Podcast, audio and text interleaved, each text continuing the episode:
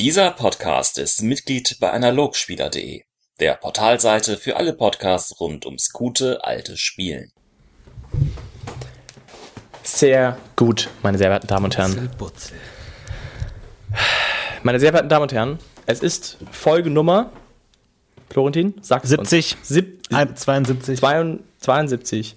Und heute ist es soweit. Eine Überraschungsfolge, unangekündigt, kommen wir aus dem Internet gepurzelt.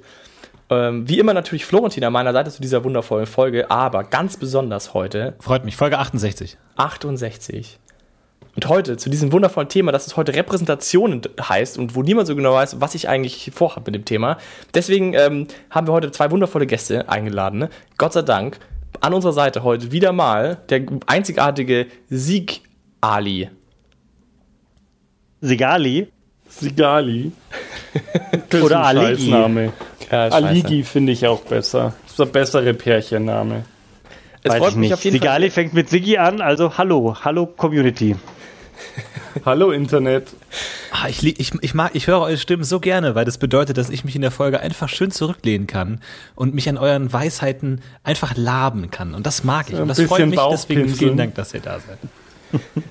Immer, Ich immer. finde es auch cool, dass ich eingeladen wurde. Und ich finde es natürlich toll, dass Philipp da ist, der das Ganze in die Hand nimmt. Toll. Danke, Philipp. Ja, lobt mich. Ähm, Ich habe übrigens äh, wieder, muss ich sagen, Oh. ähm, ich habe wieder Zauber entworfen, ja, Also, heute falls ihr Bock habt. Unbedingt. weil das letztes Mal gut ankam. Äh, ich habe wieder ein paar Zauber und ich habe natürlich darauf geachtet, dass natürlich verschiedene Repräsentationen heute auch rankommen, weil es geht ja um Repräsentation heute. Das heißt, ich stelle einen Zauber Das ist das vor, den es noch nicht gibt. Ja, ich stelle einen Zauber vor, den es noch nicht gibt und ihr könnt ihn bewerten von 0 bis 10 Zauberstäbe. Astralpunkten. Okay. Also Ist das jetzt so ein neues Segment eigentlich, dass wir Ja. da auch Thema fremde Sachen einbauen und Rückblick auf die letzte Podcast-Folge nicht so fordernd werden, Die Sigi. Nicht so Top fordernd Ten werden. Frage, Liste das kommt direkt im Frage. Anschluss. Wir haben Okay. jetzt mittlerweile wir sind komplett durchformatiert, Sigi. Ich hoffe, du hast was vorbereitet für den Karaoke-Teil. Also es geht los mit einem Elfenzauber. Lass mich raten, es ist Conquistadorenbeschwören. Nicht ganz. Nicht ganz. Es geht los mit einem Elfenzauber, denn wir alle wissen, wir lieben die Elfen. Pass auf. Wir lieben sie. Elfenzauber Seelenbund. Ja? Denkt ihr eher Jetzt nach einem Lied als nach einem Zauber? Naja, ist das, wo ist denn der Unterschied? Ist das nicht so, dass Lieder und Zauber einzeln Ritual bei- und bei andere? Spruchzauberei. Aber gut, leg los. Pass auf, aber das kann man ja gleich in den Fluff mit einbauen. Äh, Zielperson und der Zauberer singen ein gemeinsames harmonisches Lied. Zauberer und Opfer verbinden sich und, Und jeglicher Opfer? Schaden und Zielperson und jeglicher Schaden, den einer der beiden erleidet, wird gleichmäßig auf beide aufgeteilt. Mega gut. Gibt, gibt's definitiv neuneinhalb bis zehn Zauberstäbe von mir. Wow, Dankeschön. Finde ich ein gutes Konzept. Was sagen die anderen? Ähm, es ist, gibt's noch nicht. Das ist wie das, das äh, Gemeinschaftslied, das, ähm, was man auch, wo man, das passt in den Turnus rein. Ich würde ähm, vielleicht als Ritual, aber als Ritual dann gar nicht. Das ist richtig, wie du sagst, dass man es einfach nur wirkt und dann hält's für eine Stunde oder für fünf Minuten. Finde ich ähm, spannend, nicht schlecht. Ich würde es Leidensbund nennen und da gibt's den Zauber, glaube ich, doch schon. Jetzt wird's interessant, jetzt muss ich fast mal nachschauen. Leidensbund sagst du. ich, ich blätter mal in der Zeit. Da kannst du jetzt Ich glaube, mal. den gibt's. Ich schau mal. In DSA? Ja. Bin mir sicher. Ich, ich blätter Ähm, mal. ab, aber ich finde es ähm, Leidensbund. sehr stimmig. Ach du Scheiße, ja. Ernsthaft? Er wird, also durch, die, durch diesen Zauber werden, werden die Auren von Heiler und Patient verbunden, sodass der Heiler den Körper, den körperlichen Schaden oder die Vergiftung oder die Krankheit der, äh, die, äh, des Patienten übernimmt. Okay, äh, es geht in die Richtung auf jeden Fall. Hab Bisschen ich auch, anders, Es ja. ist ein Christum- kristallomantischer Zauber. Habe ich auch, ehrlich gesagt, noch nie benutzt und noch nie so richtig auf dem Schirm gehabt. Wow, Gut, wer okay. spielt schon Kristallomanten? Wir lernen dazu. Er ist auch ein Hexenzauber. Kann auch Wunden Ähm, übernehmen, aber ist natürlich schon ein bisschen anders. Also ich denke mal, dein, dein Zauber ist ein anders. bisschen, sag ich mal, am Spieltisch auf jeden Fall benutzbarer und deswegen finde ich ihn gut. Weil er, Und die Idee ist natürlich auch, dass sich mehr als zwei Personen verbinden können. Bestenfalls die ganze Sippe verbindet sich und dann wird jeglicher Schaden auf boah, alle das ist Mitglieder dann ein gleichzeitig bisschen Overkill, würde ich fast schon Ja, das muss man gut können. Muss man gut können. Ich würde halt auf jeden Fall in den Fluff dazu schreiben, dass ein Elf das nur äußerst selten bis nie mit Menschen macht. Aber prinzipiell klingt der Zauber super. Ich finde, das Spannende daran ist, dass man, ähm, dass es für den Elfen dann sich auch ganz anders anfühlen kann zu kämpfen und ganz andere Dinge relevant sind. Das finde ich einen spannenden Teil, dass du auch, sag ich mal, ins Kampf-Gameplay so ein bisschen eingreifst, äh, wenn du eine andere Kultur hast. Das finde ich spannend. Das ist so mein, deswegen bin ich begeistert von der Idee. Freut mich. Nächster Zauber. Merkmal Objekt. Natürlich. Und zwar? Natürlich. Der Objekto Video. Und zwar kann der, Zau- der Zauberer durch den verzauberten Gegenstand durchsehen. Sprich, er kann wie dieser Gegenstand sehen. Sprich, du verzauberst einen Stein, wirfst den Stein über die Mauer und kannst dann sehen, was hinter der Mauer ist. Also gibt es schon als Kugelzauber. Ah, Jesus. Wirklich? Ja, Ja, aber du wirfst dir deine Kugel nicht über die Mauer. kannst Hallo? du mit der Port holst du dann zurück. Also, Klirr. sag mal über, Naja, gut. Was Komm, ähnlich ist. Also, was wer kann denn erwarten, dass ich die ausfüllt. fucking Kugelzauber auswendig kann? Von mir aus, okay, vergesst ihn. Dritter und letzter Zauber, Achtung.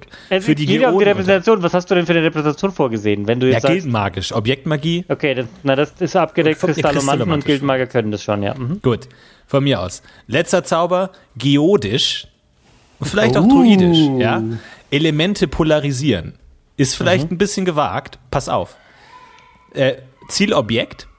Die elementaren Eigenschaften eines Objektes werden umgekehrt. Reichweite Berührung. Ja, Sprich- was, warum nicht Reversalis? Ja, von welchem Zauber? Von allen. Wie von allen. Du hast ein Glas Wasser in der Hand, zauberst den Zauber drauf und dann wird zu einem Glas Feuer. Verstehst du? Ah, das wollte ich, lust, Florentin, du, das kann man jetzt, dieser Zauber ist lustig, weil sie eigentlich ein, ein Zauber, den ich vorstellen wollte, den hätte ich aber ein bisschen anders formuliert. Ich hätte alle Elementübergänge damit möglich gemacht.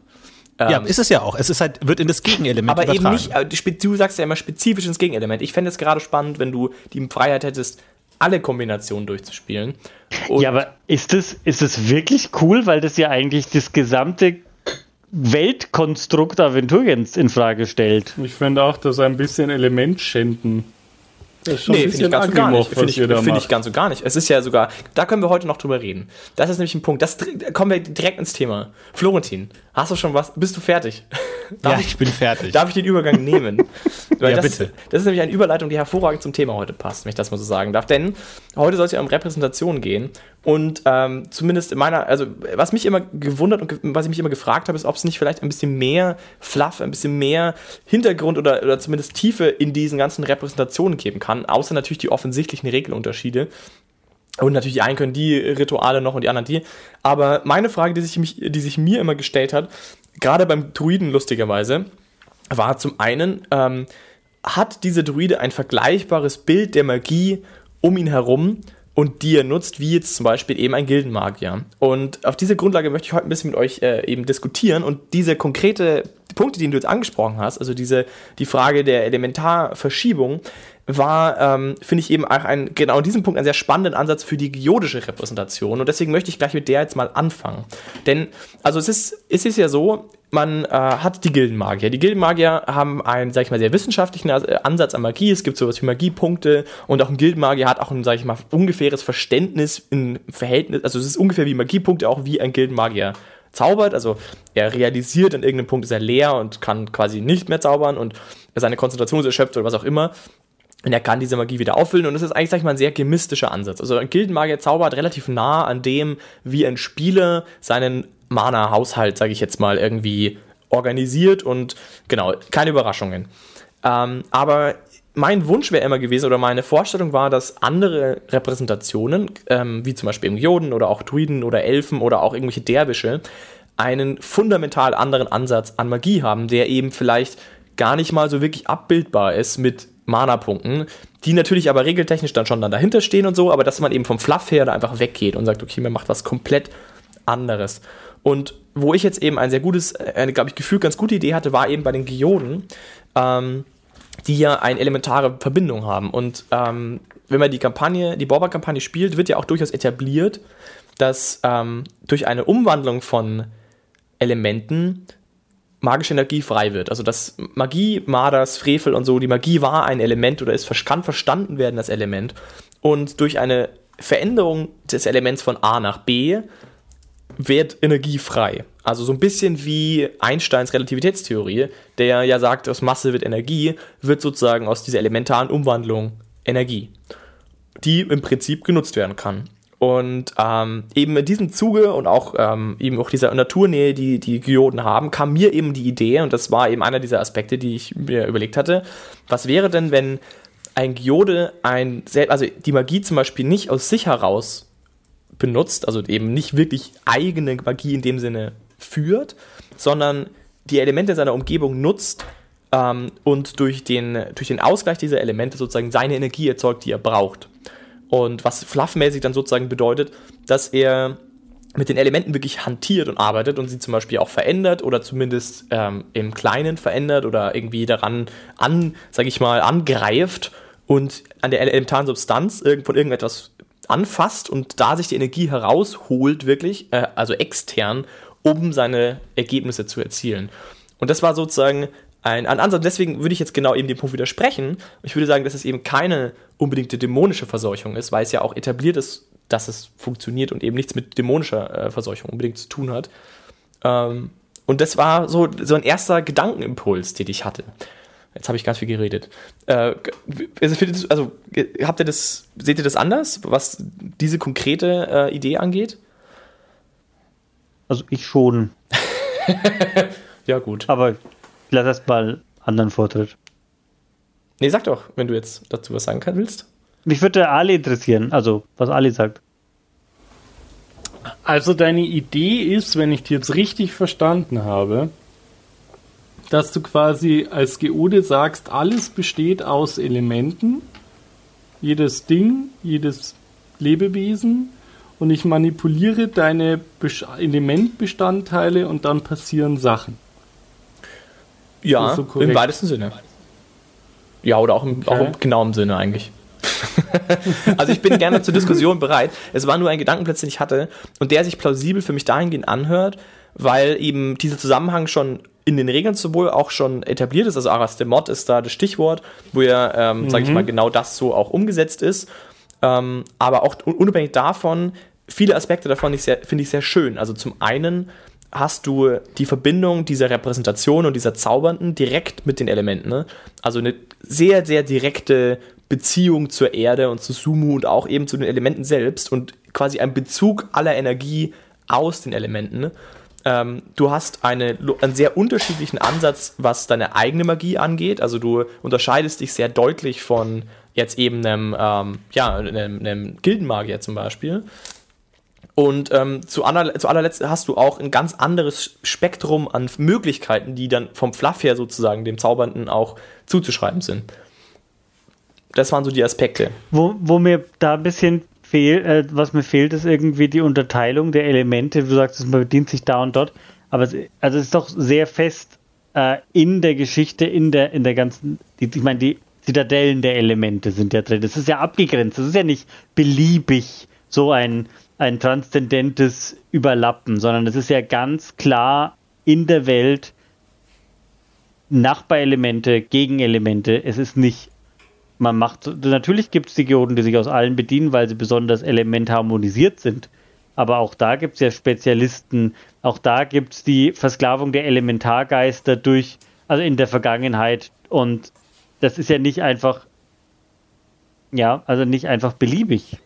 Nee, aber du Der kannst ja Xenos, Herr aber, der Flammen, sieht sich eher aufs Feuer und ist nicht, also aber du kannst ja deswegen Ich gerne dich auch ein, äh, das kannst du ja beliebig ausarbeiten. Also ich meine, da gibt es ja keinen Text dazu, das ist ja jetzt quasi eine pure Geistesblitze, ich jetzt mal aus meinem äh, Geist entwachsen. Wenn du da mehr Struktur reinbringen willst oder da konkretere Vorstellungen hast, wie das genau aussieht, ist mir, also da, äh, sag ich mal, stehen dir alle Türen immer offen. Mein Ansatz war einfach nur grundsätzlich das zu wählen, um eben diesen Unterschied zu schaffen und ein funktionierendes Magiesystem zu haben, losgelöst von Mana-Punkten.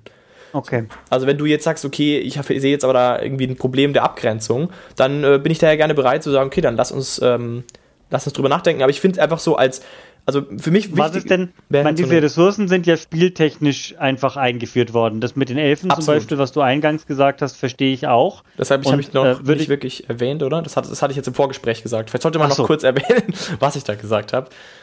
Soll ich, sag, willst du es einfach sagen? Du kannst es jetzt schon Ähm, losgelegt. äh, es ist ja dein, dein, dein Na Statement. bitte, du hast ja schon angestartet. Also du hast nur gesagt, für dich gehört zum Elfen dazu, dass der eigentlich alles mit Magie irgendwie unterstützt und insofern macht es relativ wenig Sinn, dass der äh, mit Astralpunkten zahlt und irgendwann out of mana wäre und dann dementsprechend ähm, nichts mehr unterstützen kann und gar nicht mehr so funktioniert, wie eigentlich ein Elf funktioniert, seine übersinnlichen Sachen, übernatürlichen Sachen nicht mehr äh, machen kann. Und das, da, bin- da bin ich bei dir.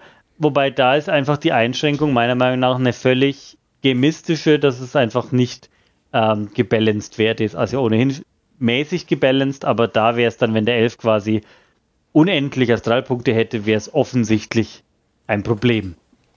Also das geht nicht. Und ich denke, das ist du, was du jetzt quasi suchst, sind andere Ressourcenmechanismen. Verstehe ich das richtig? Nee, Fluff, nur Fluff. Also mein Ansatz ist heute, also um was es für mich heute gehen soll, ist nur Fluff. Mir ist völlig klar, dass es einen gameistischen Ansatz gibt und ich möchte den auch gar nicht diskutieren. Ich meine, man könnte das natürlich aufsplitten in verschiedene Systeme. Da bin ich, naja, warum nicht? Aber ähm, gehen wir davon aus, wir tun das nicht. Wir bleiben beim ASP, um auch das Balancing aufrechtzuerhalten. Damit habe ich kein Problem. Es geht mir nur darum, im Spiel, weil ich habe das Gefühl, dass man dazu tendiert, im Spiel zu sehr in die gildenmagische Richtung zu gehen, was äh, Mana-Management angeht. Einfach weil es, sag ich mal, offensichtlich auch dem entspricht. Das ist ja auch genau das. Du hast deine Mana-Punkte, du hast deine Ausgaben pro Zauber und so.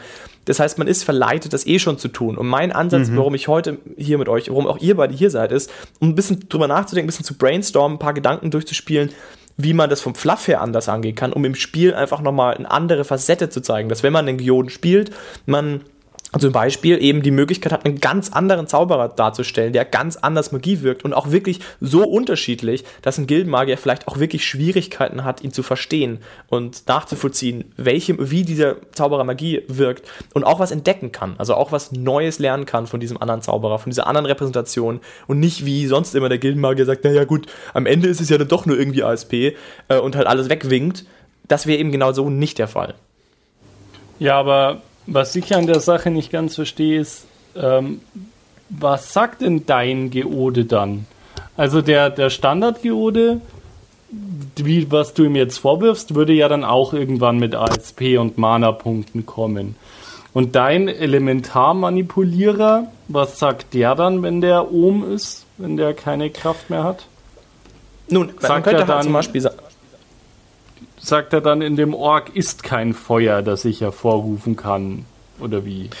Ich hätte jetzt zum Beispiel das eher so gesagt, also meine Vorstellung war eher so eine Art meditative Herangehensweise, dass du eben mit den, dass du versuchst, deine Konzentration, also deine Fähigkeiten bestehen darin, sozusagen mit den Elementen Kontakt aufzunehmen, ähm, auf ihre, sag ich mal, Basiskraft. Äh, um sie dann zu wandeln. Und dass das sozusagen natürlich schon anstrengend ist und ähm, natürlich dann eben wieder in irgendeine Art Ermüdung, sozusagen auch geistiger Ermüdung vielleicht auch irgendwie ähm, einhergeht und du halt, wenn du Was sagt der Magier doch jetzt auch? Ich bin genau, erschöpft, aber, meine aber Kräfte sind erschöpft. Aber der Magier hat eine sehr klare Verbindung zu seiner magischen Energie, die in ihm drin wohnt und er kann das sehr klar ab. Es ist bei ihm ist schon diese Vorstellung eines Glases, das leer wird ähm, ist bei dem Magier natürlich schon im Vordergrund. Und natürlich, wie gesagt, gamistisch gesehen kein Unterschied. Natürlich ist es reiner Fluff. Also wenn jetzt da, es ist eher ein Spielangebot.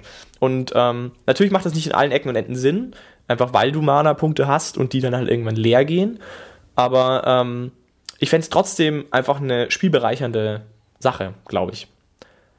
Das ist ein also wo Ansatz. ich absolut bei euch bin, ist, dass der Zustand, wenig Mana-Punkte zu haben, sich anders anfühlt der Elf, bei dem das viel mehr drin ist, sollte dann auch eine, eine körperliche Erschöpfung deutlicher spür, spielen und dass es ihm halt jetzt auch nicht gut geht und so. Wohingegen der Magier halt eher diese, diesen pragmatisch äh, wissenschaftlichen Ansatz daran hat, äh, jetzt erschöpft leer zu sein. Aber die, zu sagen, ich, ich manipuliere da die Elemente rum, weiß ich nicht. Äh, hört sich immer noch ein bisschen dämonisch an für meine Ohren. Einfach aus, aus dem Grund auch, ähm, dass man müsste da jetzt natürlich die Zauber im Einzelnen durchgehen, aber wenn du dann ich weiß nicht, also da, da, da sind dann schon Dinge dabei, die wahrscheinlich ein bisschen den Elementen lästern würden, der eine oder andere Zauber, wenn ich das ins Gegenelement verkehre. Den Einfluss Feuers verringe, um den Einfluss von Wasser zu stärken, dann sind die Elemente pisst auf mich, oder nicht? Das ist natürlich eine Frage des, äh, also ich, also ich persönlich finde eben nicht. Ich finde, äh, eigentlich ist Sumo, ähm, finde ich, funktioniert auch sehr gut in der Allgemeinheit der Elemente, gerade als Geode, der ja durchaus auch alle Elemente, sag ich mal, verstehen soll. Ähm, könnte man Sich aber trotzdem sagen, spezialisiert auf eins. Man könnte ja sagen, äh, nee, aber kommt drauf an, wenn er ein alter Geode ist, dann würde ich auch durchaus akzeptieren, dass er alle oder die meisten Elemente auf jeden Fall, sag ich mal, Merkmalkenntnisse hat. Und ähm, ich könnte mir zum Beispiel gut vorstellen, dass ein Geode, der ähm, einfach, der einfach die, der einfach mit einem Element, also wenn, was ich zum Beispiel jetzt ähm, umsetzen könnte, könnte ich mir vorstellen, ist, dass verschiedene Elemente einfach verschiedene Charakterzüge haben. Und du mal die in Kontakt aufnehmen musst und gewisse Elemente, die halt einfach, sag ich mal, näher sind, als deinem Charakter näher sind. Und du deswegen es einfach leichter hinkriegst. Also, dass der Wind zum Beispiel einfach ein, sag ich mal, ein sehr stürmischer, ähm, sehr launischer Charakter hat. Und wenn du halt ein stürmischer und launischer Typ bist, fällt es dir vielleicht einfach leichter, mit ihm Kontakt aufzunehmen und halt die Energie sozusagen aus dem Wind zu ziehen. Ähm, das könnte ich mir als zum Beispiel als Erklärung dazu durchaus vorstellen. Aber wie gesagt, also das ist nur äh, so, ein, so ein Gedanke, den ich hatte. Weil dann, also, ähm, dann würde das sozusagen in konse letzter Konsequenz würde das bedeuten, ne, dass eine Geode ähm, in seiner spirituellen, sag ich mal, sehr, also er hat einen sehr spirituellen Ansatz, eben weil er auf einmal anfängt, mit den Elementen zu sprechen und irgendwie eine Art zu kommunizieren, was schon mal einen sehr coolen Fluff-Effekt hat, was sonst niemand so wirklich kann.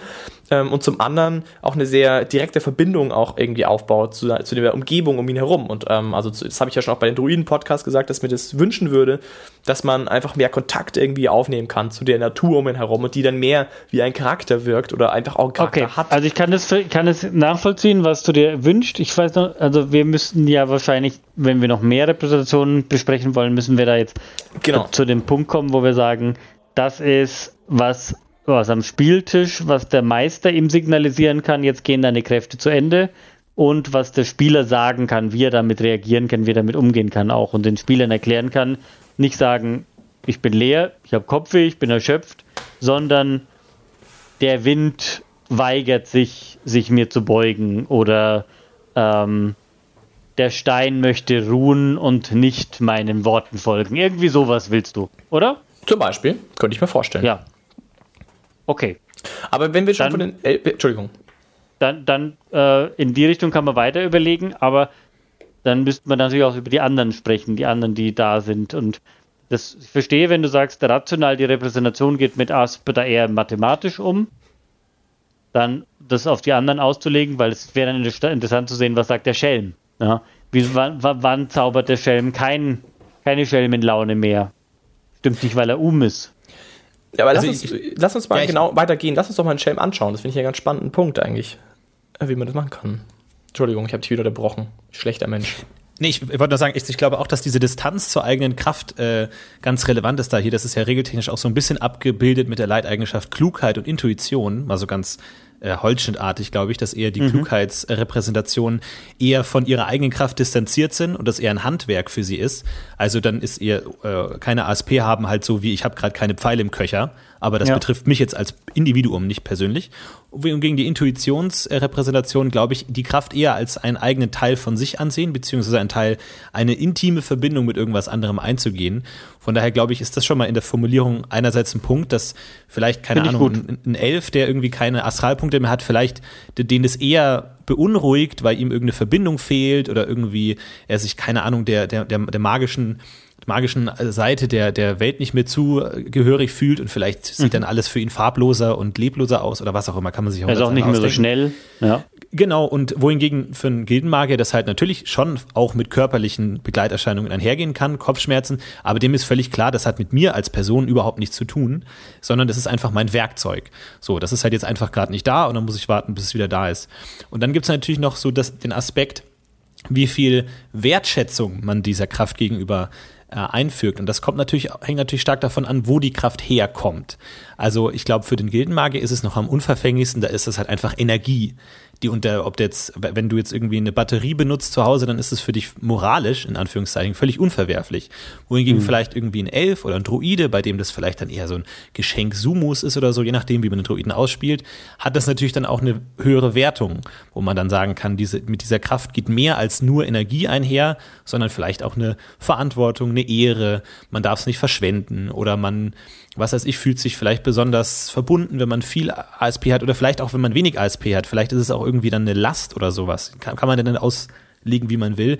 Aber das, glaube ich, ist auf jeden Fall ein, ein Unterschied, wie man das, das herstellt. Ein Schelm würde ich vor allem sagen, dem, für den ist das wie, keine Ahnung, der hat jetzt, wie ein Kind, das keine Böller mehr hat. So, das ist jetzt, glaube ich, auch nicht wild. Das ist halt einfach irgendwie ein Werkzeug, das ihm Spaß macht und dann hat er halt leider keinen Spaß mehr. Aber das ist, betrifft ihn jetzt innerlich nicht so wahnsinnig, sondern das ist für ihn eh nur irgendwie wie, keine Ahnung, so wie Juckpulver, was man halt so raushaut und dann ist es halt weg. Oder man hat es halt gerade nicht zur Hand. Wohingegen das dann für andere die halt dann eher damit ver verbunden sind. Ich kenne mich jetzt mit den Repräsentationen so, nicht so wahnsinnig gut aus, wie das bei Hexen Aber ist und wie es bei Ägypten ist, Das, aber ich was, glaube, du, was du jetzt gesprochen hast, finde ich, finde ich super akkurat und kann ich fast alles unterschreiben. Ich finde das super. Ich würde sogar noch eins weitergehen. In DSA 5 haben sie ein neues Leitattribut eingeführt, Charisma, ähm, das da auch einen anderen Umgang damit hat, die quasi nur sich und ihr Auftreten unterstützen. Und wenn das weg ist, haben sie trotzdem noch ihren Körper und das auch nur, also ich finde das ganz, ganz fantastisch. Das zeigt auch, dass, dass so Repräsentationen wie der Druide oder der, der Magier halt sowas wie Kraftlinienmagie als Sonderfertigkeiten noch haben und die dann auch wirklich nutzen und die Reservoirs wissen, dass sie vorhanden sind und sie sie anzapfen können. Und wenn du immer denkst, das ist ein Geschenk oder das ist Teil der Welt und ich will es nicht, finde ich, da steckt ganz viel drin, definitiv. und wer, denke, wer, kann- wer hat kann- Charisma? Äh, in DSA 5 haben das äh, Klassen gekriegt. Also da haben ein, einige magische Repräsentationen dann Charisma bekommen. Und nicht mehr nur Intelligenz, äh, Intuition und Klugheit.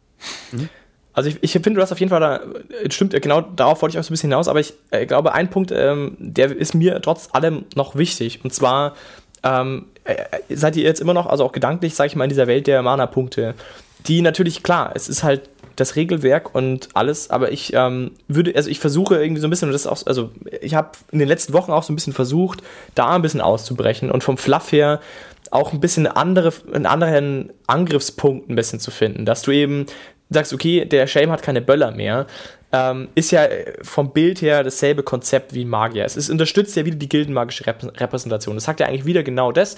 Du hast halt dein Mana, ob du jetzt ein Druide bist oder ein Elf bist oder ein, äh, ein Geode bist, du hast halt dein Mana und wenn es leer ist, dann bist du halt leer.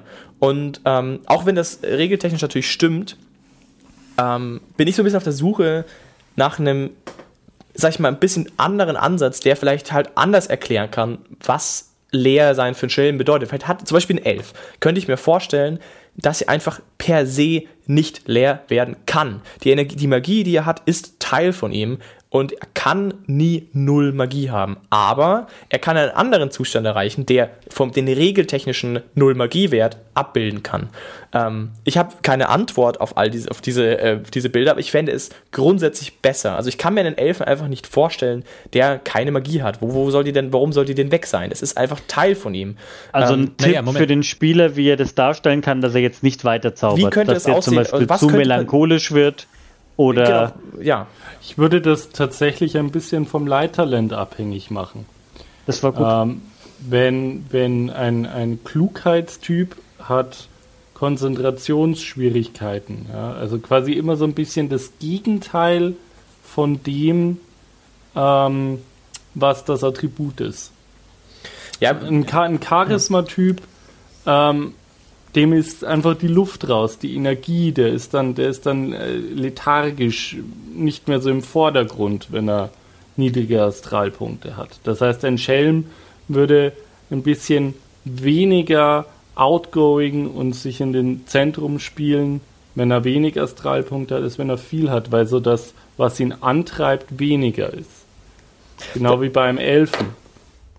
Das fände ich einen sehr schönen Ansatz beim Schelm, dass du sagst, die Energie, also dass zum Beispiel die magische Energie auch so ein bisschen, sag ich mal, die, die Lebensfreude quasi. oder die Laune ist und dass Genau. wenn das weg ist und du einfach auch grundsätzlich von deiner Laune her im Keller bist und deswegen auch die Notwendigkeit für Zaubern nicht Beeinflusst merkst. es aber das Spiel dann nicht auch dramatisch? Also wenn ich jetzt irgendwie, ich meine, ein Magier, der jetzt um ist oder ein, ein Charakter, der jetzt out of, out of Mana ist und der jetzt aber dann plötzlich traurig sein muss, quasi, der beeinflusst ja auch soziale Interaktionen dramatisch. Ich verstehe, worauf du hinaus willst und das ist auf jeden Fall eine Bereicherung in gewissem Maße, aber das kann ja für ganze Plotabstände, für ganze, ganze, gan- Abenteuerabschnitte, wenn man eben nicht mehr regeneriert dazwischen, kann es das Spiel ja so dramatisch beeinflussen, dass man vielleicht irgendwann sagt, ja, okay, wir haben es verstanden, du hast, du bist jetzt frustriert, hier nimm diesen Astraltrank, dass du irgendwie wieder mitspielen kannst, weil sonst bist du eine Bremse. So weit, so weit würde ich es eben nie gehen lassen.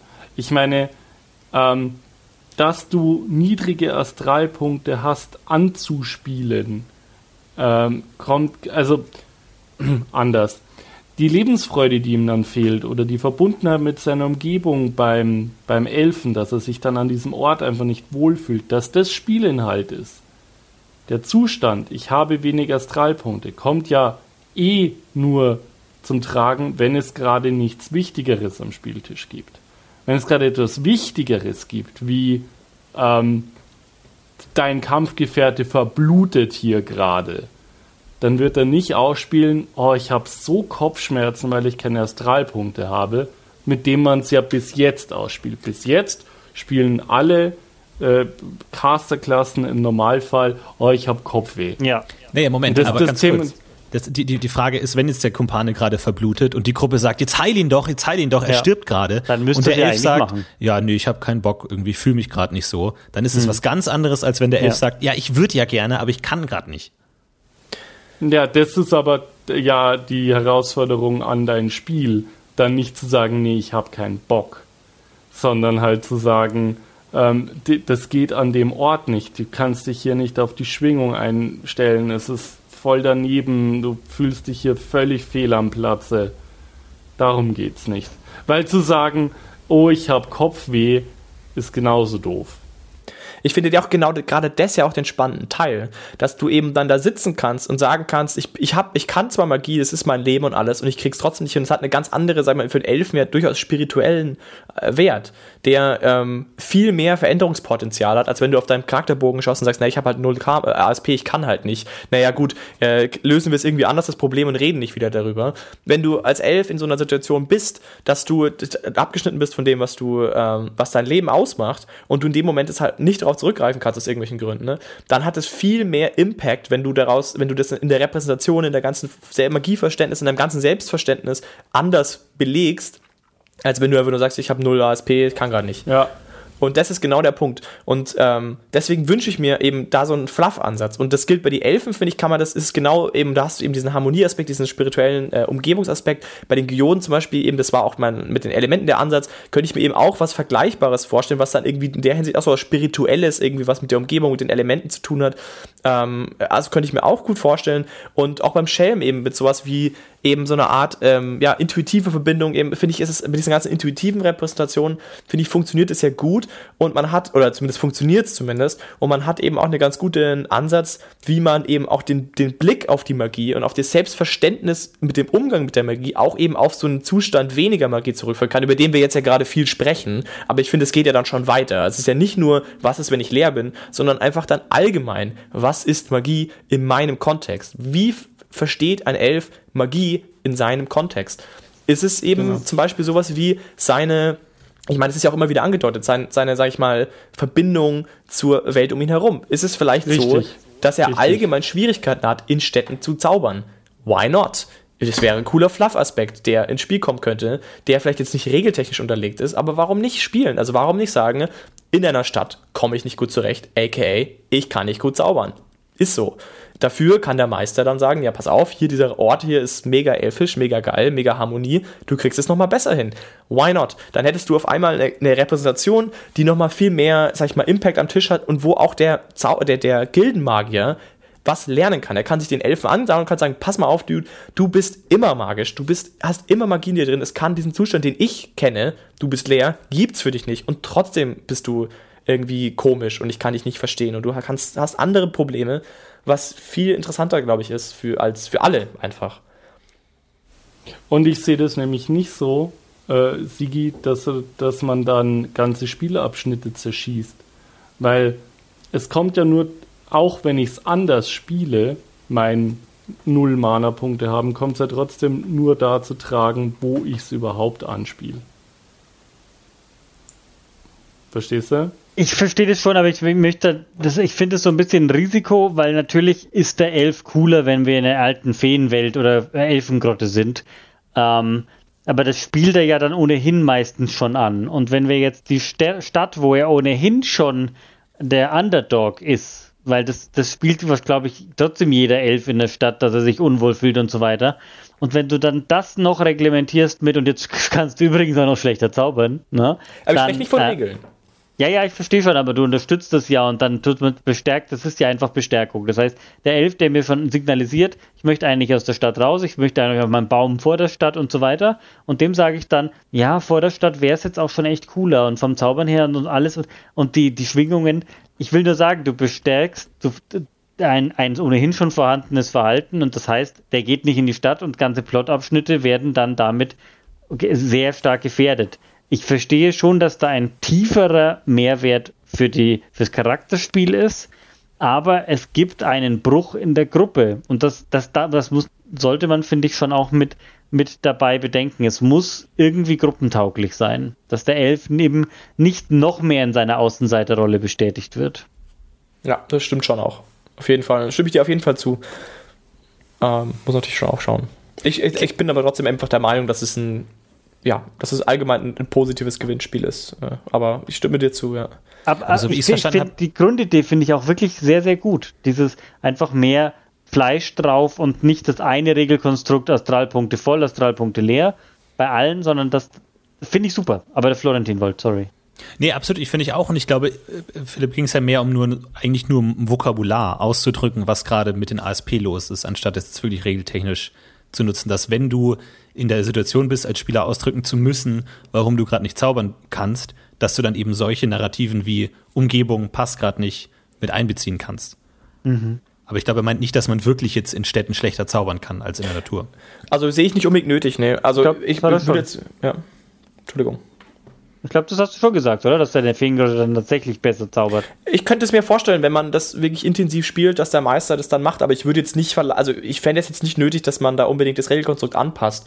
Äh, ich würde es als, äh, von meiner Seite aus, ich, ich sehe das wirklich einfach eher als Angebot, als Fluff-Angebot, als Inspiration, die, die dem Spieler gegeben werden soll. Auch gar nicht mal so sehr dem, dem Meister, der dann dem Spieler an, äh, anspricht ähm, genau, also ich, ich denke, wir reden, ich glaube, wir reden, wir haben schon, glaube ich, alle, glaube ich, so in die richtige Richtung argumentiert. Ich glaube, wir haben alle schon, also so ein bisschen anderen, sag ich mal, Engeln, aber ich glaube, im, Grunde, glaube ich, haben wir schon alle getroffen. Und du, Sigi, hast ja eigentlich auch nur, sag ich mal, gesagt, man soll halt aufpassen, dass man es nicht übertreibt. Und da hast du natürlich auch absolut recht. Also ähm, ich denke, dazwischen, ich glaube, in dem Spannungsfeld bewegt man sich dann effektiv. Natürlich, dass man ja. sich nicht zu sehr gezwungen fühlt und auch nicht zu sehr einschränkt als Spieler, aber halt diese, diese Möglichkeit mitnutzt sozusagen, um halt Option, Ich finde so Handreichungen in Optionen finde ich immer gut. Einfach das Werkzeug, dass das Vokabular nicht immer das gleiche sein muss und alle dann, ja, ja, bla, sondern dass man da immer noch so ein Mysterium hat, warum macht er das jetzt nicht? Okay, der gibt mir die Erklärung, aber die passt nicht in mein Weltbild, dann hat man einen Gesprächsanlass und kann nachfragen. Wichtig ist, dass für die Spieler das auch relativ klar ist,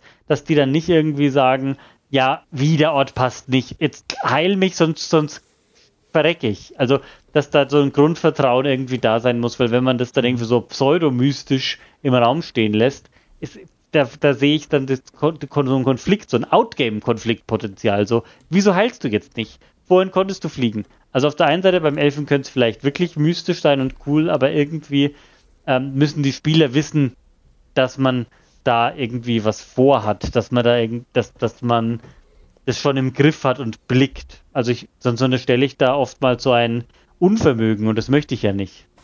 Das müssen sie aber, wenn ich sage, ich habe Kopfweh auch.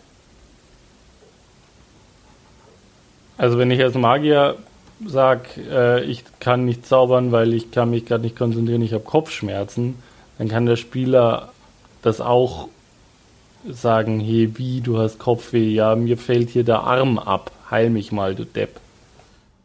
Genau, wobei jetzt Kopfweh ja schon so ein bisschen darauf geeinigt wurde, dass das halt dem entspricht, null Astralpunkte zu haben.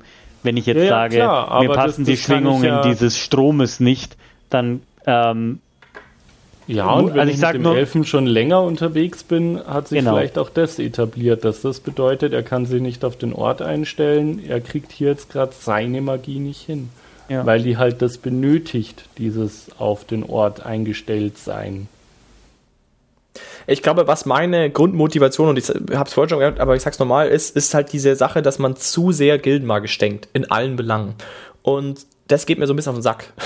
weil der Gildenmagier mit seiner Arroganz, die er halt durchaus auch hat und auch berechtigt hat, weil er halt Recht hat, in Anführungszeichen, ähm, halt alles wegwinken kann. Da kommt irgendwie ein Elf an und sagt, ich bin hier der Voodoo King. Äh, und der Gildenmagier kann immer noch sagen, naja gut, der macht halt seine eigene Magie. Im Wesentlichen ist es dasselbe, was ich mache. Da, da. Oder, oh, hier ist der, keine Ahnung, 280 Jahre alte Zwerg, der irgendwie in den Höhlen und Grotten der Welt irgendwie schon 14 Lebens äh, Menschengenerationen lang gelernt zu zaubern, aber im Wesentlichen macht er dasselbe wie ich und ist auch nicht so krass wie ich. Da, da. Aber Moment mal, Moment mal, diesen Ansatz, den verstehe ich schon wieder nicht. Also wir gehen wieder in so eine typische DSA-In-Time-Sache, dass der Magier der Bessere ist. Aber, Nein, aber, aber, Ansatz, aber ähm, dass du, dass du du, sagst ähm, jetzt auch, der hat recht. Ich verstehe, ich verstehe nicht. Das kommt doch auf die Gruppe drauf an. Also du kannst doch in der gleichen Gruppe, ich, ich nehme jetzt meine Paradegruppe, weil die gerade spielt, kann doch die Druiden genauso sagen, du hast nicht recht, Magierlein, du hast es nicht durchblickt. Also Ja. das ist doch die Perspektive und da- das Gespräch kommt doch auch zustande. Das kommt ja auch bei uns zustande. aber Das heißt doch nicht, dass am Endeffekt der Meister sagt, stimmt leider nicht, liebe Druidin, der Magier hat recht. Das, das gibt doch da keinen am Schluss, wer hat recht. aber wenn du nichts auf den Tisch legen kannst, um dein Argument zu unterstützen, ist das, Das Gespräch kann aber weder der. Magier noch der Druide. Aber dann, Weil ja du beides kannst, funktioniert. Nee, aber der Magier kann, aber der Magier hat halt, also der, der Vorteil des Magiers ist halt, er hat, es gibt Astralpunkte, es gibt eine, einen Charakterbogen und, es unterstützt diese Denkweise. Du hast was, auf was du argumentieren kannst. Du kannst, du hast äh, was es vor dir liegen, du, kann, du hast Sumut, ein, die ihre Kraft ihren Dienerinnen spendet und aber die wie, gibt's aber auch. wie viel schöner ist es, wenn du dem Ganzen im Spiel, sag ich mal, einer Situation zuschreiben kannst. Wenn der Druide seine Magie dem Zauberer zeigen kann, im Spiel, also in einem IT-Moment und ähm, auch, sag ich mal, aktiv als Spieler, vom Spieler kommend, aktiv eine Situation spielen kann, in der er es ihm zeigt. Das habe ich noch nie erlebt und ich wüsste auch nicht bis jetzt, wie das konkret aussehen soll. Dass der Druide sagt, pass mal auf, ich zeige dir jetzt mal meine Kraft. Weil es dazu keine, kein, keinen so griffigen Fluff gibt. Und deswegen versuche ich eben zum Beispiel eben sowas zu machen. Also dieses, so, eine, so einen spirituellen Ansatz zum Beispiel zu finden für, für einen Elfen, oder sowas. Also, dass du versuchst, eben über solche Wege Bilder zu erzeugen und Angriffspunkte zu erzeugen, ne, die du im Spiel aktiv verwenden kannst. Das ist mein Wunsch. Also eine Inspiration, wie du als, als Druide eine gefestigte Vorstellung von der Magie haben kannst, die du benutzt. also das- ich denke, sorry.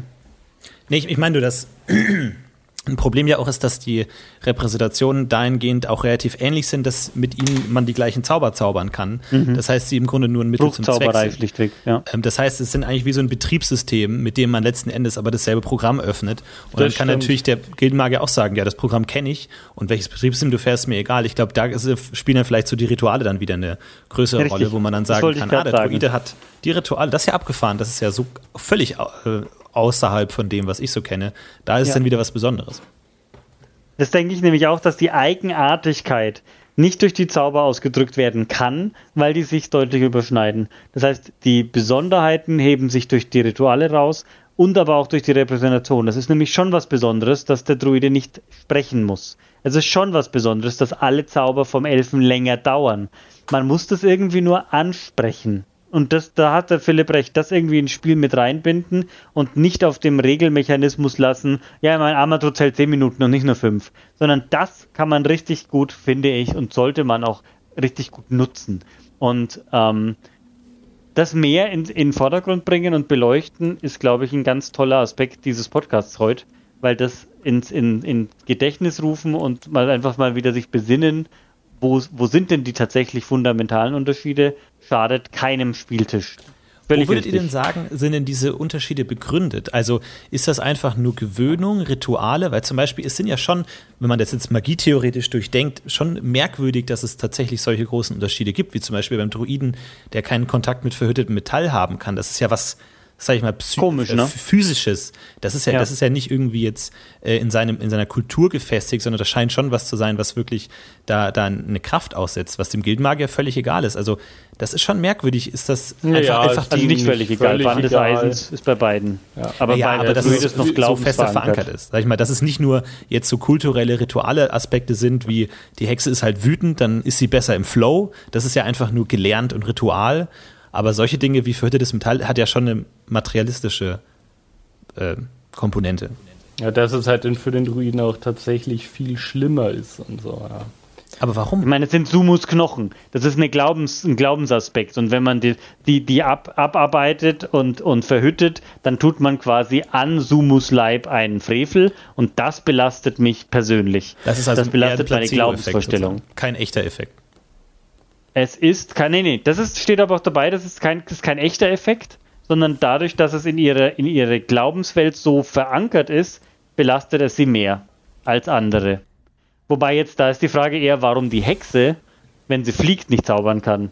Ich meine, das ist offensichtlich eine, eine Gaming-Komponente, aber da gibt es keine wirkliche logische Sumus-Kontakt. Ja, hm, weiß ich nicht. Aber das ist Also- genau der Punkt, auf den ich hinaus will. Das ist Genau. diese, genau dieses Beispiel mit dem Fliegen ist jetzt genau richtig mit dem Bodenkontakt, weil ich glaube, da ist genau der, der Hund begraben und da ist auch, glaube ich, die, die, eigentlich ein relativ offensichtlicher Punkt, dass es eben vielleicht schon so ist, dass ein Druide wirklich seine Energie auch komplett anders äh, erzeugt einfach. Also dass es eben nicht wie beim Gildenmagier ist, dass er einfach ein Wasserglas voll Energie hat, mit dem er arbeitet, sondern eben wirklich die Energie aus dem Boden wirklich auch aktiv zieht. Es kann ja sein, dass er vielleicht ein bisschen eigene Magie auch hat und sowas und bla bla bla äh, und die du auch erkennen kannst mit deinen Analysezaubern und so. Von mir aus macht das alles, ist mir ja wurscht, aber dass du ähm, auch die Generi das Generieren von Magie einfach anders stattfindet und ihr deswegen auch andere Sachen machen muss. Weil, was ich zum Beispiel mir jetzt gedacht habe, auch wieder das Beispiel, ein Gildenmagier lernt Zauber an der Repräsentationen. Ähm, wie könnte das aussehen? Ist das einfach ein Warum? Also ich meine, wenn es jetzt, wenn die Unterschiede minimal wären, also wenn es quasi im Endeffekt dann doch irgendwie dasselbe ist und naja gut, der eine hat halt den Placebo-Effekt mit seinem Eisen und der andere nicht, dann hast du immer so Angriffspunkte. Dann kommt einmal der Gildenmagier und sagt, pass mal auf, das mit deinem Eisen ist ein Placebo-Effekt und zeigt ihm das vielleicht viermal und dann könnte er im Prinzip, an Anführungszeichen, das weglassen. Aber es ist trotzdem so, dass es in seinem, in seinem Charakter und seiner Repräsentation verankert ist und er es eben eigentlich dann doch irgendwie nicht weglassen kann oder das mit dem Bodenkontakt. Das ist halt eine Sache, die gehört dazu. Und es ist eben nicht so, dass du ihm einfach zeigen kannst, pass mal auf, du musst nicht im Boden stehen zum Zaubern, das ist schon okay, die Magie ist in dir drin und dann, ach ja, schau an, so geht das doch. Sondern es ist schon ein Unterschied. Und ähm, dieser Unterschied ist wichtig und das ist genau, um was es geht. Und dieser Unterschied ist deswegen wichtig, weil sonst kommt nämlich immer der Gildenmagier und sagt, pass mal auf, was du da machst, das ist Quatsch, das ist alles Placebo-Scheiße. Mach einfach hier mal Voodoo Voodoo, dann läuft es schon. Sondern eben nicht, sondern dass der Gildenmagier kommen kann und sich das anschauen kann und sagen kann, Alter, was geht denn hier ab? Ich habe keinen Ich würde gerne nochmal von, ich verstehe, dass du das von der einen Perspektive jetzt ausleuchtest. Ich möchte schon betonen, dass das von den anderen genauso funktionieren würde. Ja, Du absolut. könntest genauso als Druide sagen, lass doch mal die Formel weg. Also ich will nur die Perspektivität hier für beide Seiten, Absolut, weil absolut, absolut. Ich, der mein Blick Gildenmagier ist, nicht der, vom- Standard. Genau, mein Blick ist der vom Gildenmagier aus dem Grund, weil man halt eben dazu tendiert, aus gildenmagischer Sicht zu, zu denken und zu sehen, oftmals zumindest, weil es halt einfach, sag ich mal, eben nah am Regelsystem halt funktioniert. Und man und der Florentin, ich glaube, ist wurscht. Ich, also ich ich- stimme dir zu. Jeder, für jeden ist es Ja, natürlich so. richtig, richtig weird wird es ja eigentlich bei Charakteren, die zwei Repräsentationen haben. Also nicht nur Zauber in der anderen Repräsentation, sondern so richtig auch äh, Kenntnis dann. Genau, Also, aber warum äh, nicht? Warum kann nicht, warum, also ich meine, grundsätzlich ist es ja lernbar. Dem Kind ist es ja egal, was es Richtig. lernt. Aber es sind halt trotzdem vielleicht unterschiedliche Art und Weisen zu zaubern. Weil wenn es, Und wenn, da, ja, aber, aber dann ist es halt schon, ne? Wenn jetzt du als, als, als Magier Zauber in druidischer Repräsentation hast und die in druidischer Repräsentation zauberst, auf einmal stört dich, wenn du äh, Metall hast, mehr. Obwohl du es ja nicht so anerzogen bekommen hast. Unbedingt.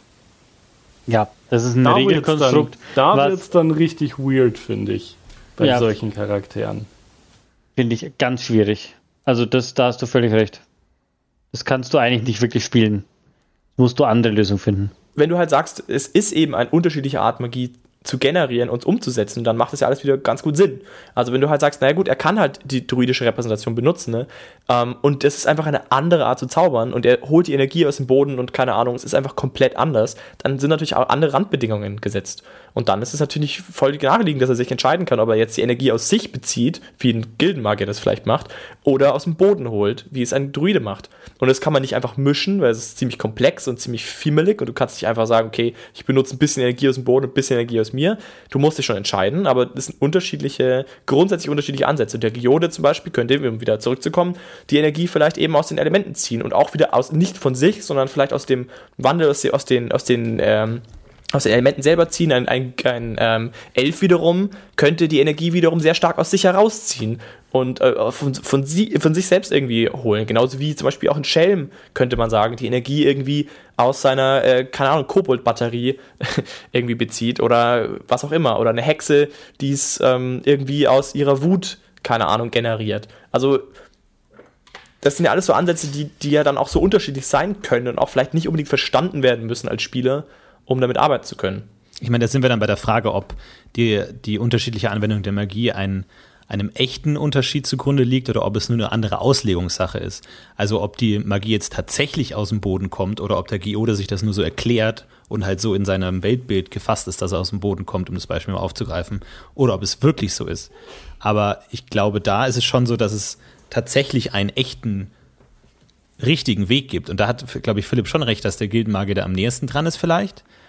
Also ich meine, das ist natürlich auch eine gildenmagische Perspektive auf die ganze Sache, aber natürlich hast du mehr Erfolgschance, ähm, den echt den, den, die, der Natur auf die Schliche zu kommen, wenn du da rational rankommst. Ist natürlich jetzt auch eine menschliche, wissenschaftliche Perspektive. Vielleicht ist die Magie auch auf die Art geschaffen, dass sie sich mit wissenschaftlicher Methode nicht erforschen lässt. Ist ja Frage, aber der Philipp hat ja auch gleichzeitig gesagt, also das hat, ich habe ja dem, dem Ali da am Anfang widersprochen, habe gesagt, also nicht widersprochen, sondern habe gesagt, stimmt, diese Konstruktion finde ich super bedenklich. Aber als der, in dem Moment, wo der Philipp mir erklärt hat, ich bediene mich zwei verschiedene Möglichkeiten, die Kraft zu leiten. Das eine Mal hole ich es aus mir aus oder aus den, aus den Kraft, Kraftlinien, das andere Mal hole ich es aus der Erde und dann muss es einfach andere Hindernisse überbrücken.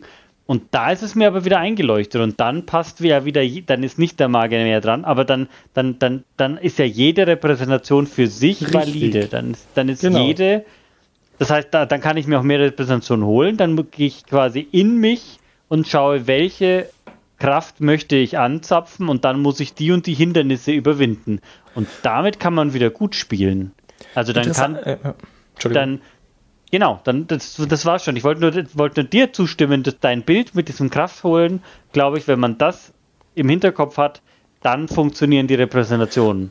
Ich finde, richtig spannend wird es nämlich dann zum Beispiel auch, wenn du historische Sachen reinbeziehst. Wenn du sagst, okay, es gibt zum Beispiel die Gildenmagier auf der einen Seite und zum Beispiel die Geoden auf der anderen Seite und die Druiden liegen irgendwo dazwischen. Weil das würde ja auch gut Sinn machen, dass du sagst, okay, die Geoden leben deutlich länger, haben deutlich mehr Historien, deutlich mehr Verständnis von ihrer Repräsentation und sind viel mehr an der echten also die haben zum Beispiel wirklich verstanden, dass die Energie eigentlich aus den Elementen kommt. Ein Druide, der viel jünger lebt, eine ganz andere Tradition hat, hat vielleicht einen Mittelweg gefunden, ne? der irgendwo äh, auch aufgrund dessen, dass es halt Menschen sind und einfach eine andere, sag ich mal, ungeduldigere Angehensweise, vielleicht einfach nicht diese Tiefe besitzen können, weil sie nicht alt genug werden, zum Beispiel, wirklich zu verstehen, wie es funktioniert und eine funktionable Zwischenlösung gefunden haben, die auch die Energie irgendwie aus dem Boden, aus den Elementen zieht, aber das wissen sie vielleicht gar nicht so genau und bedienen sich irgendeiner so Zwischenlösung, die vielleicht auch ein bisschen was von ihrer eigenen Energie speist oder sowas und irgend so ein Hybrid ist und dann auf, auf dann zum Beispiel die Gildenmagier das wieder an, also eben aus sich herauszaubern. Ähm, zum Beispiel sowas könnte ich mir auch vorstellen, und hätte zum Beispiel auch wieder den Effekt, dass ein Geode auch einem Druiden wieder was beibringen kann und auch ein Druide wiederum den Geoden was beibringen kann, wie es halt dann auch anders nochmal funktioniert. Ähm, all diese Punkte finde ich, da gibt es auf einmal so Interaktionspunkte, die ich sehr spannend auf einmal finde irgendwie. Und ich glaube, der wo sehr viel Potenzial auch birgt. Ich denke, absolut. Ich denke aber wirklich, wir müssen da ähm, oder sollten da feststellen, dass nicht der eine recht hat und der andere nicht, weil dann kriegst du wieder kein Potenzial, sondern dann wirklich zu sagen, stimmt, du hast es damit leichter und ich nicht. Du kannst das und ich nicht, weil du einen anderen äh, Weg hast. Und dann, wenn die dann gleichberechtigt sind und man nicht das so abwimmelt und sagt, ja, ja, was du kannst, ist von schön und gut, aber meins ist richtiger und besser, dann, dann stellt man sich über den. Und das ist egal, welche Repräsentation es macht. Und ich denke, der, das gute Spiel und das Miteinander darauf eingehen und das Beleben ist nur, wenn die gleichwertig am Tisch vom Meister angespielt werden, vom Spieler wahrgenommen und ausgeschöpft werden und dann damit gearbeitet wird. Und die müssen gleichwertig sein. Und das ist mir ganz wichtig. Also du meinst, dass zum Beispiel der Druide und der Geode sollten nicht so ein Abhängigkeitsbild dann zum Beispiel zeichnen? Na, die können schon, weil es ist ja historisch sind die ja daraus entstanden und das ist, ich finde dieses Bindeglied, dieses Bild schon gut. Aber der Geode muss dann trotzdem auch was vom Druiden lernen können. Das darf dann nicht am Tisch so sein, dass der eine immer der, der, der Lehrmeister ist und alles, was so wie du eigentlich das Beispiel, was ich vor, vorhin gemacht habe, der, der Gildenmagier, der am Schluss immer noch dazufügen kann, ja, kann ich auch und besser. Das, das, das darf es nicht sein, weil dann, dann fühlt sich der, die, die Klasse, die Profession völlig unterbuttert und unterm Wert verkauft. Weil die kann nämlich schon einige Sachen besser als der andere und andere nicht. Und das herauszuarbeiten ist ja eigentlich spannend. Und Es du ist hast die recht, Frage, wie man. man sollte es nicht vereinheitlichen und alle sind irgendwie nur Gildenmagier mit ein paar anderen Zaubern, Spruchzaubern oder Ritualen, sondern diese Vertiefung zu zeigen, warum ist der deutlich anders und hat ein ganz anderes Glaubenskonstrukt dahinter und ein ethisches und moralisches und Weltbild und was wir alles schon besprochen haben, die Vertiefung zu zeigen, das ist die Kunst, glaube ich. Und warum es halt vor allen Dingen auch funktioniert. Ne? Also ich meine, bei allen Dings muss man ja immer auch sagen, egal was der andere sagt und wie unvereinbar das vielleicht mit meiner Ansicht ist, er kann ja bewiesenerweise zaubern. Was er da macht, hat einen Effekt. Also ähm, so harter Bullshit kann es irgendwie ja dann doch auch wieder nicht sein. Ne? Der, da denke ich jetzt an, an noch abgefahrenere Professionen, so, so Richtung äh, Moha-Schamane. Ne? So ein Wilder, der im Wald ist und irgendein Mulu-Mulu-Quatsch mit seinem, mit seinem äh, Totem und, und Tabu und äh, Gedöns macht. Da wurde als, als Gildenmagier normalerweise ja sagen würdest, hey, der hat überhaupt keine Ahnung. Aber was er tut, hat ja trotzdem magischen Effekt. Also irgendwie muss es ja auch trotzdem richtig sein. Ja, man kann sich nicht so drüber wegstellen. Du kannst nicht Richtig, das ja. belächeln, wie der, der, der christliche Mönch im Mittelalter dann sagen, ja, ja, die Heiden, die haben keine Ahnung, unser Gott wirkt wirklich. So nach dem Motto, weil die funktionieren ja beide. Aber Florentin, du hast, wir haben dich zweimal unterbrochen, leider. Nee, ich habe nur überlegt, wie, wie man, auf welcher Grundlage man denn die Effekte der verschiedenen Repräsentationen überhaupt bewerten soll, wenn du sagst, sie müssen gleich sein. Ich meine, das ist ja auch die Frage, welche Prioritäten die einzelnen Repräsentationen überhaupt legen, was sie bezeichnen würden, das ist ein gelungener Zauber oder das ist jetzt gut oder das ist effektiv. Ich meine, auch da ist die, glaube ich, gildenmagische Sichtweise als Effizienz im Sinne von möglichst viel Effekt für möglichst viel Aufwand natürlich nur eine Betrachtung. Also es kann ja auch sein, dass der Elf dann vielleicht, wie gesagt, andere ähm, Bewertungskriterien einfach hat. Also er sagt, mein Zauber war jetzt vielleicht nicht so effektiv, aber Ja. dafür irgendwie äh, habe ich, hab ich eine, Einklang mit der Natur. Finde Ja, ich, find ich fantastisch. horizonterweiternde Der, Erwartung der geheim Scharlatan, dem es wichtig ist, wie hell oder bunt sein Flimflam ist. Mhm. Und der Elf, der einfach nur die, Harmo die, die harmo- harmonischen Schwingungen nicht zu sehr stören wollte und auf möglichst wenig Einfluss, aber dafür langfristig aus ist. Das kann man gut ausspielen. Bin ich Also ganz ist genauso dir. wie der äh, Gildenmagier sich kaputt lachen kann, weil sein Armatrutz besser ist als der vom Elf, kann sich der Elf natürlich auch genauso kaputt lachen, wie dumm der Magier sein kann, dass er es nur an diesen Kriterien festmacht, weil Magie Ja. für ihn was völlig anderes ist, als nur Ja. den größtmöglichen Effekt zu erzielen. Ich könnte mir zum Beispiel auch vorstellen, dass eine, ein Schelm vielleicht auch gar kein Interesse daran hat, sich zu messen, was jetzt sein Magieverständnis angeht. Oder auch ein, Dru- ein Druide vielleicht nicht unbedingt. Also, wenn jetzt halt zum Beispiel ein Giode kommt und einen auf Ich bin der große Lehrmeister macht, finde ich, würde das dahingehend schon passen, wenn der Druide vielleicht auch gar kein Interesse hat, das im, im Detail auch vielleicht irgendwie zu durchzudiskutieren. Das kann mir auch gut vorstellen, dass viele Druiden vielleicht auch gar nicht, das gar nicht schlimm finden, dass ihre Repräsentation nicht so ausgefeilt, nicht so im letzten Detail irgendwie, äh, irgendwie effizi effizient gemacht ist, sondern halt einfach nützlich, funktionabel und äh, für die Zwecke, sag ich mal, als Handwerkszeug ausreichend. Könnte man sich ja auch vorstellen, dass es dann auch einfach reicht. Und du eben keine wissenschaftliche Tradition dahinter hast, die dann irgendwie versucht, es zu optimieren, sondern sagt, okay, es funktioniert, ich kann das und äh, ich kann es gut genug. Ja, für mich im Wald reicht's. Und hat schon seit 300 Jahren gereicht.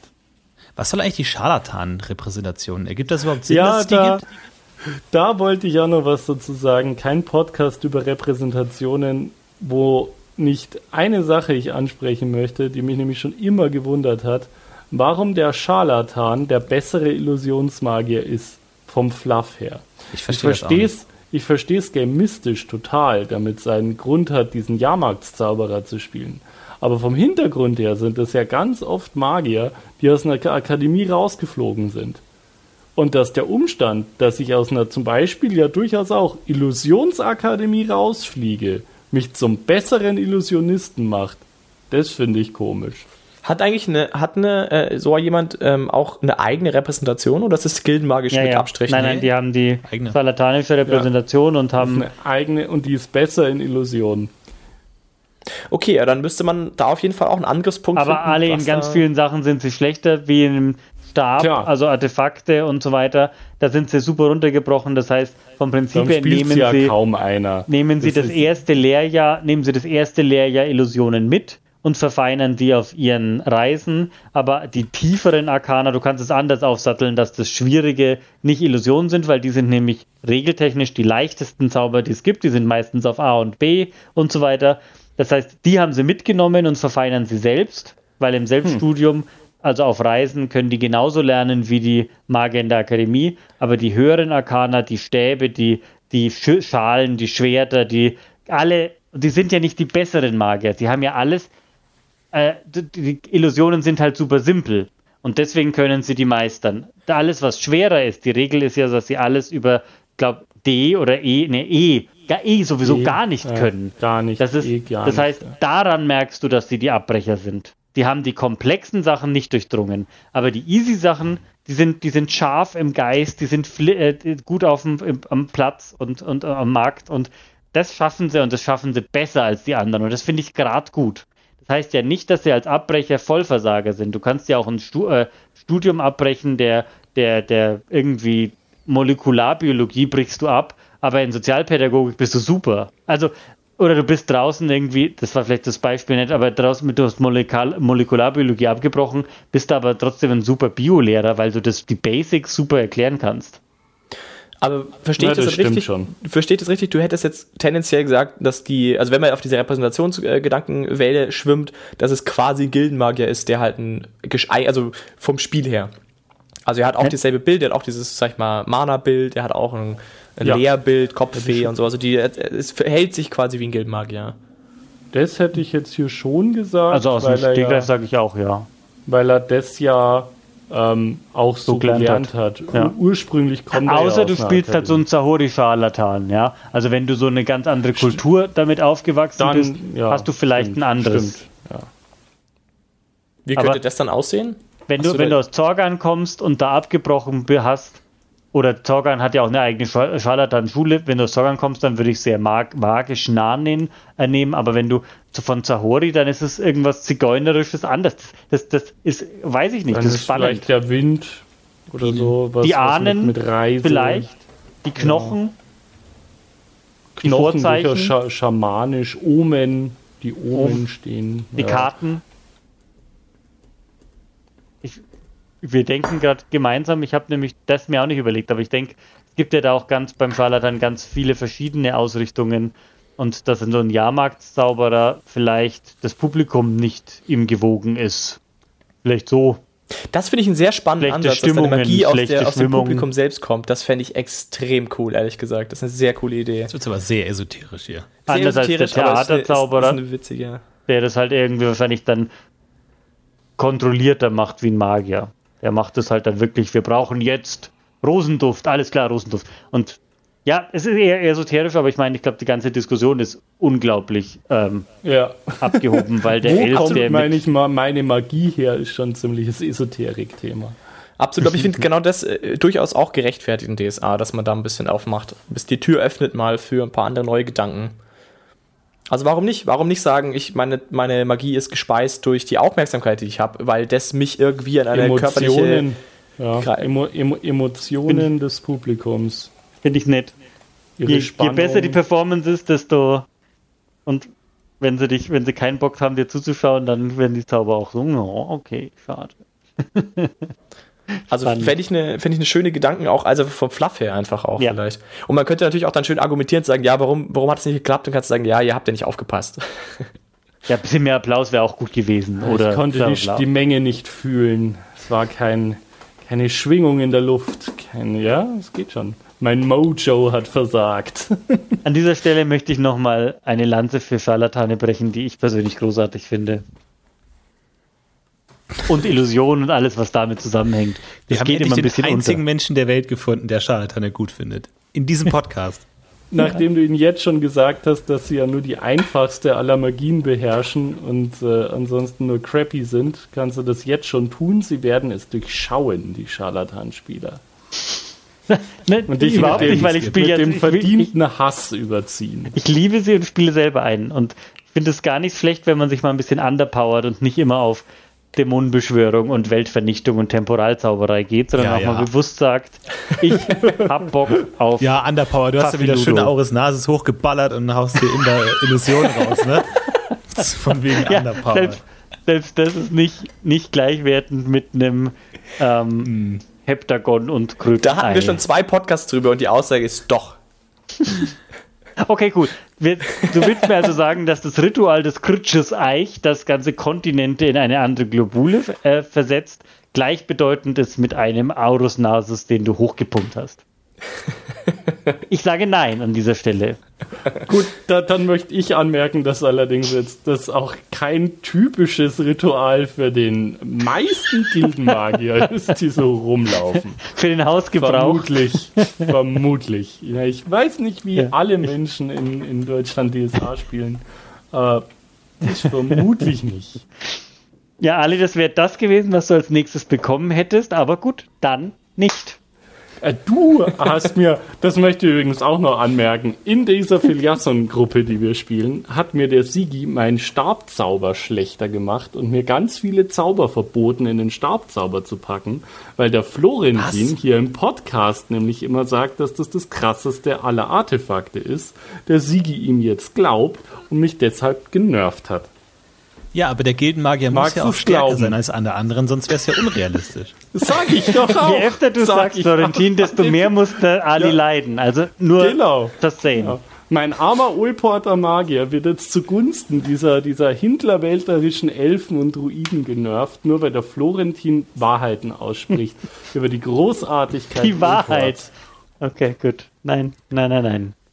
Äh, Operatianismus muss man nicht machen, oder? Das ist eh separat. Das ist zu abgefahren. Ja, ist ja. Aber eigentlich super spannend, ne? weil da ja hängt, hängt ja auch die Lebenskraft mit drin ne? und die Zufallskomponente. Also eigentlich ist das schon, da steckt, finde ich, nicht zum Weglassen. Tatsächlich steckt ja im Barbaradianismus eigentlich die meiste Philosophie, weil es ja komplett aus was Philosophischen geboren ist. Ähm, Ali, du musst, glaube ich, ein bisschen näher an deinen Empfänger ran. Du bist ein bisschen abgehakt. Ich wollte sagen, im Barbaradianismus steckt meiner Meinung nach sogar die meiste Philosophie von den ähm, normalen menschlichen ähm, Repräsentationen. Jo. Was ist mit Zauberern ohne Repräsentation? Gibt's nicht wirklich, oder? Magiedilettanten, meinst du? Magiedilettanten? Ach so, ja gut, aber da kannst du halt einfach sagen, dass jeder seinen eigenen Weg gefunden hat. Und der ist dann schwächer, weil er nicht gelehr gelehrt wurde. Die merken es ja vielleicht noch nicht mal. So dieser, dieser klassische Meisterhandwerker, der hat ja vielleicht gar keine Ahnung. Ne? Der denkt halt, ja, er geht da in so einen Workflow und wenn er da richtig drin ist, dann macht er halt geilen Scheiß. Der hat gar keine Ahnung, dass er zaubert, möglicherweise.